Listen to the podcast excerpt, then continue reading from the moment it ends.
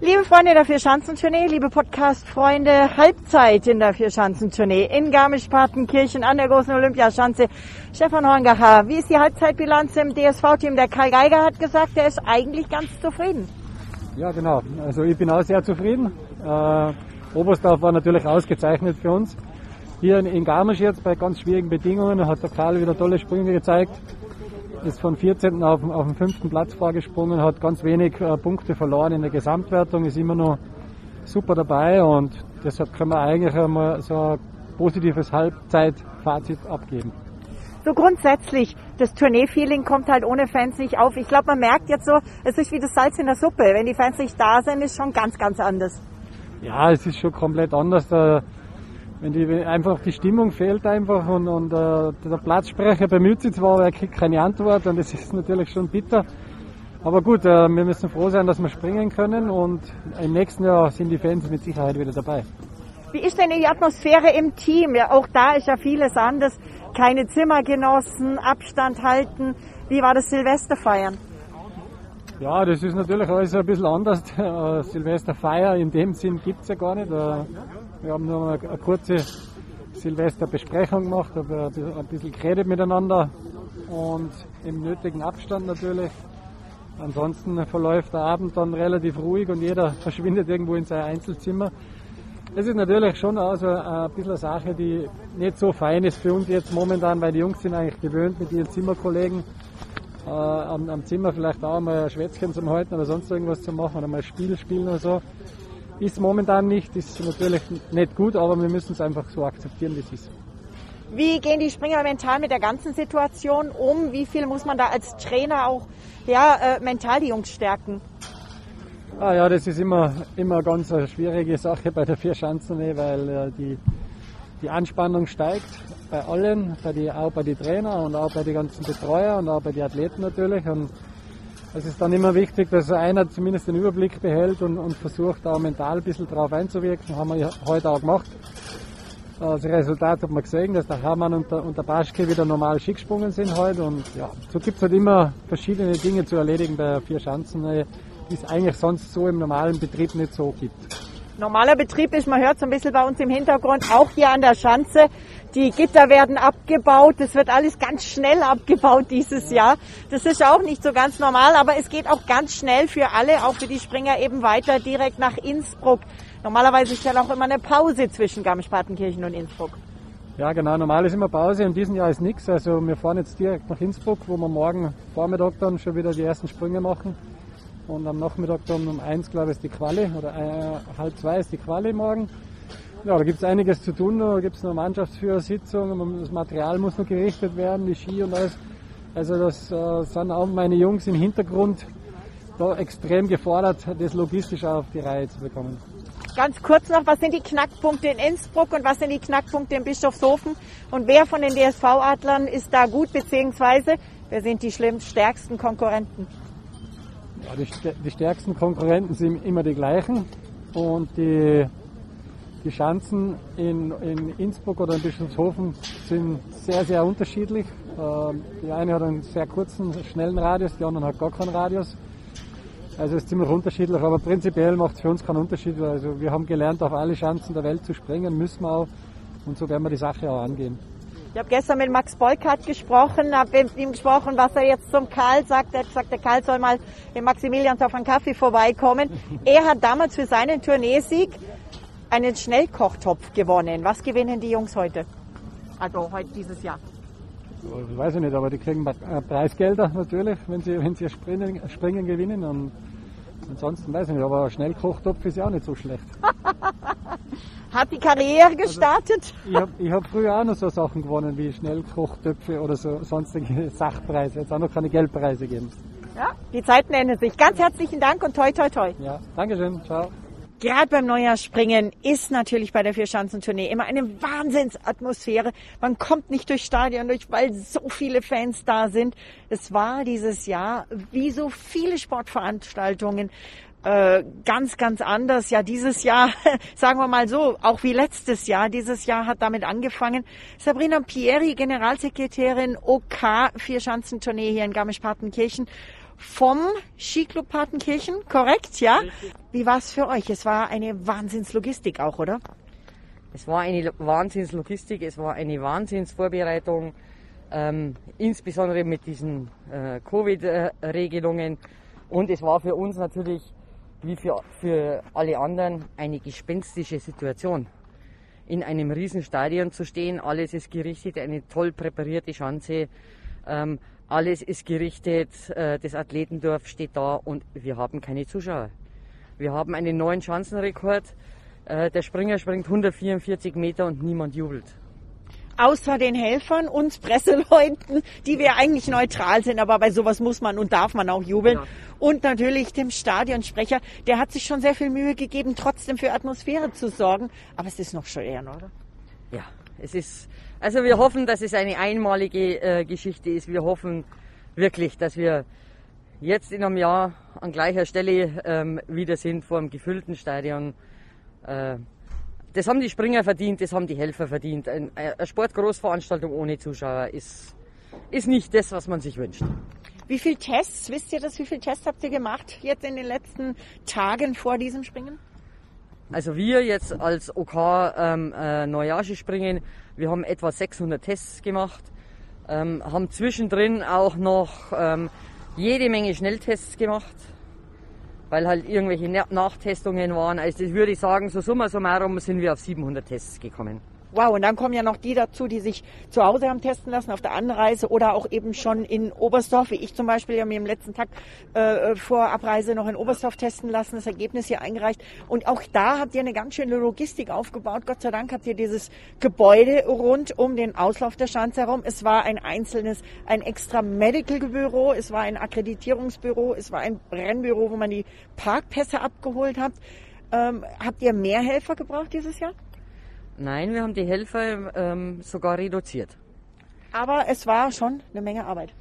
Es war eine Wahnsinnsarbeit und ähm, da sind ja eine Menge Leute dabei, die das nicht zum ersten Mal machen, die das lange Jahre machen und die sind alle platt.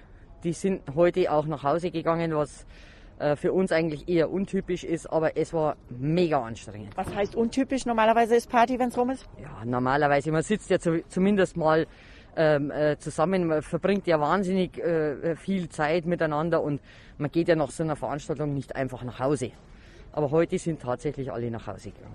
Habt ihr denn überhaupt, also ich denke mir die ganze Zeit so, das Springen kommt noch. Das war jetzt irgendwie Trainingstag oder sowas. Auch die Springer, ich rede mit denen, die sagen, ja, die Fans fehlen. Der äh, äh, Stefan Kraft hat gesagt, er ist gar nicht nervös oben, wenn er steht, weil er das gar nicht mitkriegt, dass jetzt da was passiert. Ähm, Habt ihr das Gefühl, dass euer Neujahrsspringen jetzt das war? Natürlich nicht. Ohne Zuschauer ist es ein anderes Springen, keine Frage. Nichtsdestotrotz sind wir froh, dass wir mit Corona-Bedingungen diese Veranstaltung stemmen konnten und sie organisatorisch so hinbekommen haben, dass sie funktioniert hat. Inklusive Siegerehrung, inklusive Felix Neureuter, der äh, die Pokale übergeben hat, was ich persönlich ganz toll fand, dass er extra gekommen ist. Was passiert bei euch hier an der Schanze jetzt in den nächsten Wochen, Monaten? In den nächsten Wochen, Monaten. Wir haben jetzt in Kürze den äh, Deutschlandpokal hier, der also auf der gleichen Spur ähm, gesprungen wird. Ansonsten haben wir natürlich das Training unserer, unserer Nachwuchsmannschaften äh, hier im Stadion. Wir tun, was wir immer tun. Das Stadion wird ganzjährig genutzt. Dann wünschen wir allen Skisprung-Fans und vier Schanzentournee-Fans aus Garmisch-Partenkirchen ein gutes neues Jahr und ein hoffentlich hoffnungsvolles 2021 mit einem Ende mit vielen Zuschauern. Vielen Dank dir Sabrina und euch alles Gute. Halbzeitbilanz in der Vierschanzentournee. Wir haben gesprochen schon mit dem DSV-Trainer Stefan Horngacher, der uns seine Halbzeitbilanz gegeben hat. Und die Sabrina hier aus Garmisch-Partenkirchen, die hat uns erzählt, wie viel Aufwand dieses Springen auch ohne Fans, ohne Zuschauer macht. Eben anderer Aufwand und Aufwand, den sie vielleicht nicht so gerne machen, als wenn es der Aufwand für die Fans wäre. Ingo Jensen, wir haben jetzt schon in fast jedem Podcast das Vergnügen gehabt miteinander. Als Pressechef der Vier-Schanzentournee äh, schaut man natürlich auch auf die Ergebnisse, aber auch auf die Springer. Du bist so ziemlich der Einzige, der immer die Top-3-Springer bei der Siegerehrung, nach der Siegerehrung wirklich relativ nah, soweit das mit Abstand geht, zu Gesicht kriegt. Halvor Graneröd. Wir haben von ihm gesprochen vor Beginn der Tournee. Er ist Weltcup-Führender schon vor der Tournee gewesen und er ist jetzt Tournee-Führender, obwohl er noch kein einziges der Springen gewonnen hat. Denn gewonnen hat hier in Garmisch-Partenkirchen der liebe David Kubacki, der frisch gebackene Papa. Zwei frisch gebackene Papas jetzt schon als Tourneesieger. Wer hat noch ein Baby gekriegt? Das weiß ich nicht, aber man sieht, wir sind einfach eine große Skisprungfamilie und ähm, wenn die wächst, ist es einfach nur schön für uns alle. Das passt wunderbar. Gibt's denn da schon eigentlich Überlege gerade? Gibt's Kinder, die von, von Skispringern, die jetzt dann springen? Das weiß ich nicht. Auf alle Fälle gibt's die Mini-Vierschanzentournee, ähm, die schon immer ganz, äh, ja, so im Nachwuchskreis ganz hoch gehandelt wird. Ähm, Ansonsten weiß ich jetzt ehrlich gesagt nicht, wer hier in die Fußstapfen des Papas getreten ist, ähm, weil so alt bin ich jetzt auch noch nicht. in der Formel 1, ich meine, ich habe das auch nicht alles live mitgekriegt, aber in der Formel 1 haben wir zum Beispiel die Familie Fittipaldi, die erste Familie, die jetzt drei Generationen am Start gehabt hat, sozusagen. Aber kommen wir wieder zum Skispringen. Der Halvor. Was ist das für ein Typ? Ich finde, er ist cool, eine coole Socke, er ist ein ruhiger, er ist so ein stille Wasser, ist tief Typ. Man ähm, erinnere sich nur an den Nacktsprung, was man so irgendwie gar nicht von ihm vermutet, wenn man ihn so sieht. Selbst der Karl Geiger war überrascht, dass er das gemacht hat. Wie kommt er dir vor? Ja, auch sehr, ja, wie du schon sagst, er ist definitiv eine coole Socke, muss man einfach so sagen. Und ähm, ja, nicht umsonst ist er jetzt eigentlich ähm, halt ja auch in der Führung äh, bei der Verschanzentournee, in der Tourneewertung. Und ja, das wird mega spannend. Und wenn er so cool bleibt, und das traue ich ihm schon zu, dann ist er ein ganz heißes Eisen und natürlich einer der Top-Favoriten auf den Tourneetitel und wird dann eben vielleicht seiner großen Favoritenrolle auch gerecht. Wenn wir das angucken, du hast immer gesagt, die Tournee ist eine Diva. Das ist sie definitiv. Aber sie ist auch im Moment eine heiße Diva, wenn ich das so sagen darf. Ich als Frau darf das sagen. Äh, weil nämlich wirklich viele vorne eng beisammen sind. Es ist spannend und man kann eigentlich nicht vorhersagen, wer gewinnt. Genau, es ist wie es eigentlich immer ist. Nach Garmisch-Partenkirchen kann man noch wirklich gar nichts sagen. Und ähm, in vielen Fällen, ich habe das schon, glaube ich, im ersten Podcast gesagt, ist es eben der Berg Isel, der so ein bisschen die Vorentscheidung bringt. Wer da gut ähm, vorne wegkommt, ähm, der hat dann natürlich auch die besten Chancen auf den Tourneesieg. Und wenn man hier aufs Klassement, auf den Gesamtstand schaut, ähm, dann sind die Vorderen, die Top 4, 5 wirklich ganz eng beieinander. Vielleicht der Markus Eisenbichler, der ist ein bisschen weiter weg noch ähm, als Fünfter. Aber egal ob Granerüth, Karl Geiger als Zweiter, Kamil Stoch oder jetzt der David Kowalski mit seinem Sieg heute, das sind gerade mal ähm, acht Punkte oder neun Punkte, die die trennen. Und es ist für zwei Wettkampfspringen eigentlich mit vier Durchgängen dann, die gewertet werden, gar nichts. Ja, also da ist wirklich der Berg Isel vielleicht das Zünglein an der Waage. Wenn wir das mal in Punkten ausdrücken, du hast gesagt, die Abstände sind sehr eng, aber ich sage jetzt mal die Punkte insgesamt. 555 Punkte hat Halvor Granerüth, 551 Karl Geiger, 548 Kamil Stoch, David Kubacki 546, Markus Eisenbichler 531 und der Philipp Aschenwald dicht dran mit 530 äh, beziehungsweise 530,7. Also das ist wirklich, wenn man denkt, das sind jetzt äh, 500 und noch mehr Punkte von zwei Schanzen und es stehen noch zwei Schanzen an, also nochmal so viel können eingesprungen werden. In der Tat, da ist noch alles offen der Karl Geiger hat seine Halbzeitbilanz so formuliert. Also die Halbzeitbilanz ist durchaus positiv, also da brauchen wir gar nicht reden. Das waren zwei gute Wettkämpfe, ein extrem guter und ein ordentlicher und, oder ein guter und deshalb, ich würde mal sagen, wir sind alle noch im Geschäft und deshalb fahren wir mal nach Innsbruck. Aber nochmal auf den Halvor Granerüth zu sprechen er ist, der ruht in sich selbst, wenn man den sieht. Der guckt so, als könnte ihn kein Wässerchen trüben. Das hat er hier nach dem Springen in Garmisch-Partenkirchen gesagt. Yeah, I felt uh, great. I was uh, I was quite calm and uh, yeah, I was focused on my uh, my jumping and I'm really really happy with the with how the jumps uh, turned out. Yeah, I think I need uh, at least three good jumps and or I need four normal jumps and then I think I will win unless the conditions are really tough on me. So uh, yeah, I'm looking forward to it. Natürlich habe ich auch gesprochen mit David Kubacki, habe ihm gratuliert und habe ihn gefragt, wie sehr er es denn kaum erwarten kann, nach Hause zu kommen nach dieser Tournee zu seiner kleinen Tochter. A half-time resume for yourself for the Four Hill Tournament. Yeah, it was a lot of emotions in Oberstdorf. Uh, maybe not so perfect jumping, uh, but uh, right now there is still a lot of uh, positive emotions, uh, but much better jumping. So I couldn't be happier. How much are you looking forward to come home after the tournament to your baby?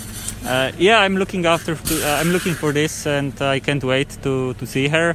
Uh, right now, I can see her only like everybody does the meetings right now, so online. Uh, but uh, yeah, uh, I have to wait a bit. But I'm sure that uh, when I come, I can uh, get my time to uh, to welcome her. Congratulations. Thank you. Bester Österreicher in Garmisch-Partenkirchen auf Platz 6 und bester Österreicher in der Tournee-Gesamtwertung auf Platz 6, Philipp Aschenwald. Qualifikation ist er richtig stark und wohl auch im Springen. Ingo, was ist los mit den ÖSV-Adlern? Was war zum Beispiel los mit Stefan Kraft? Ja, wenn er das selber wüsste, glaube ich, wäre er schon froh, weil ähm, ja, er war im zweiten Durchgang einfach wirklich, ähm, war leider nichts zu holen für ihn. Am Schluss ist 28. geworden. Ähm, das ist natürlich nicht das, was sich ein Stefan Kraft ähm, beim der Tournee erwartet. Er hat sie ja schon mal gewonnen, 2014, 2015. Ähm, natürlich ein, ja, ein rabenschwarzer Tag. Ähm, für ihn und auch Michael Heiböck nicht qualifiziert für einen Finaldurchgang. Also das war vom Gesamten her keine so klasse Leistung. Umso besser, dass der Philipp Aschenwald einfach da noch mit dabei ist. Auch äh, mit Platz 6 ist er gut dabei ähm, im Gesamtklassement, aber natürlich schon auch ein bisschen abgeschlagen. Also ähm, in Richtung Podium wird es schwierig. Ähm, auf Markus Eisenbichler hat er nur knapp einen Punkt, 1,2 Punkte, ähm, wo er hinten dran ist. Und ähm, ja, dann heißt es nochmal ähm, wieder angreifen. Und eins ist klar, wir kommen jetzt nach Österreich und da wollen natürlich die österreichischen Springer zeigen, was sie wollen. Leider ohne Heimfans. Ähm, wer die Stimmung am Berg Isel kennt, die Tröten, die Fahnen, ähm, Oh ja. das ist ein Hammer, ähm, natürlich Inga. Und ähm, das ist natürlich schade, aber ja, die deutschen Springer haben es auch bewiesen, dass man es hier machen kann mit dem Sieg von Karl Geiger in Oberstdorf. Ähm, und ja, ich nehme an, die wollen am Berg Isel, das ist ihre Heimschanze, das ist die Österreicher Schanze, sage ich jetzt einfach mal, schon noch zeigen, dass mit ihnen noch zu rechnen ist. Auch wenn es jetzt vorne fürs Gesamtklassement oder fürs Podium der Tournee schon schwierig wird und da eigentlich der Philipp Aschenwald der Einzige ist, der da noch ein bisschen hinspucken kann. Ich habe mit dem äh, Stefan Kraft kurz gesprochen. Ja, weiß auch nicht ganz. Also der erste Sprung war ein bisschen brav. Der hat sich jetzt eigentlich schon äh, sehr gut angefühlt eigentlich. Ich, ich kann es echt noch nicht sagen, muss man ins Video anschauen. Ähm, jetzt nur am Vor war ein bisschen verdreht und hat man mit den Händen ein bisschen zucken müssen und dann war der Sprung eigentlich leider schon vorbei.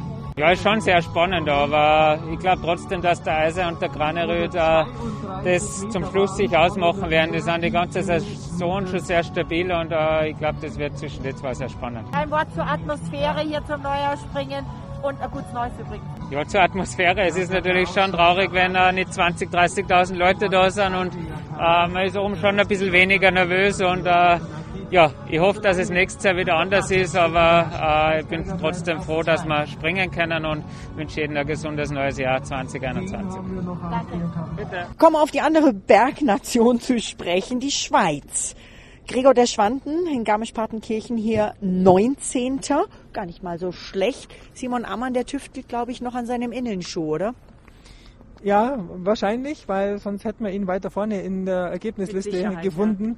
Und ähm, ja, der Simi ist halt leider so ein bisschen die tragische Figur der Vier-Schanzentournee. Ich habe es eingangs in unserem ersten Podcast ja schon erwähnt, dass er zweimal wirklich ganz knapp dran war, die Tournee zu gewinnen, als Favorit gekommen ist, als Weltcup-Führender.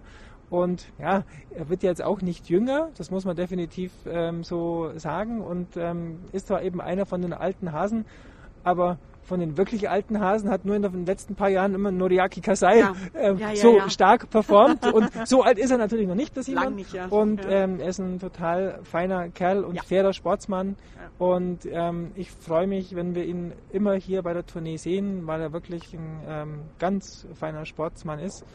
Und ähm, schade, dass es bei ihm jetzt gerade momentan nicht so läuft, aber Simon hat schon in seiner ähm, Zeit auch immer wieder Phasen gehabt, wo er mal weit weg war und dann immer wieder nach vorne gekommen wäre und ich würde es ihm schon nochmal wünschen, dass er hier noch ein paar Jahre weitermacht und auch wieder dann öfters in den Top Ten ist. Er hat es ja auch mit seiner Techniktüftelei schon geschafft. Drück mal ihm die Daumen. Vielleicht klappt's ja, vielleicht kriegt er diesen Schuh hin. Ich stelle mir das schon sehr schwierig vor, wenn du Material hast. Gerade der Schuh, der, der ja nun wirklich diese Verbindung zwischen Ski und Körper ist, um das jetzt mal so zu sagen. Wenn du da nicht so ganz ganz happy bist und es lag wohl so ein bisschen an der Rückenlage, wenn ich richtig informiert bin, äh, wo er da so rumtüftelt. Also ich drücke ihm mal ganz fest die Daumen, äh, auch wenn wir hier einigermaßen neutral bleiben müssen, aber das dürfen wir doch schon machen. Ich denke, diese Tournee ist natürlich eine ganz andere und natürlich fehlen die Fans und ich muss ganz ehrlich sagen, es ist manchmal schon so, oh, man steht im Stau, man kommt nicht durch, man kommt nicht von A nach B.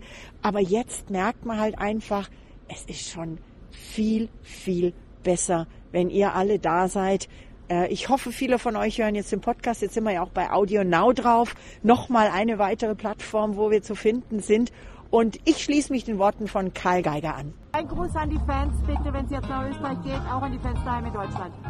Servus, liebe Fans. Danke, dass ihr uns die Daumen drückt.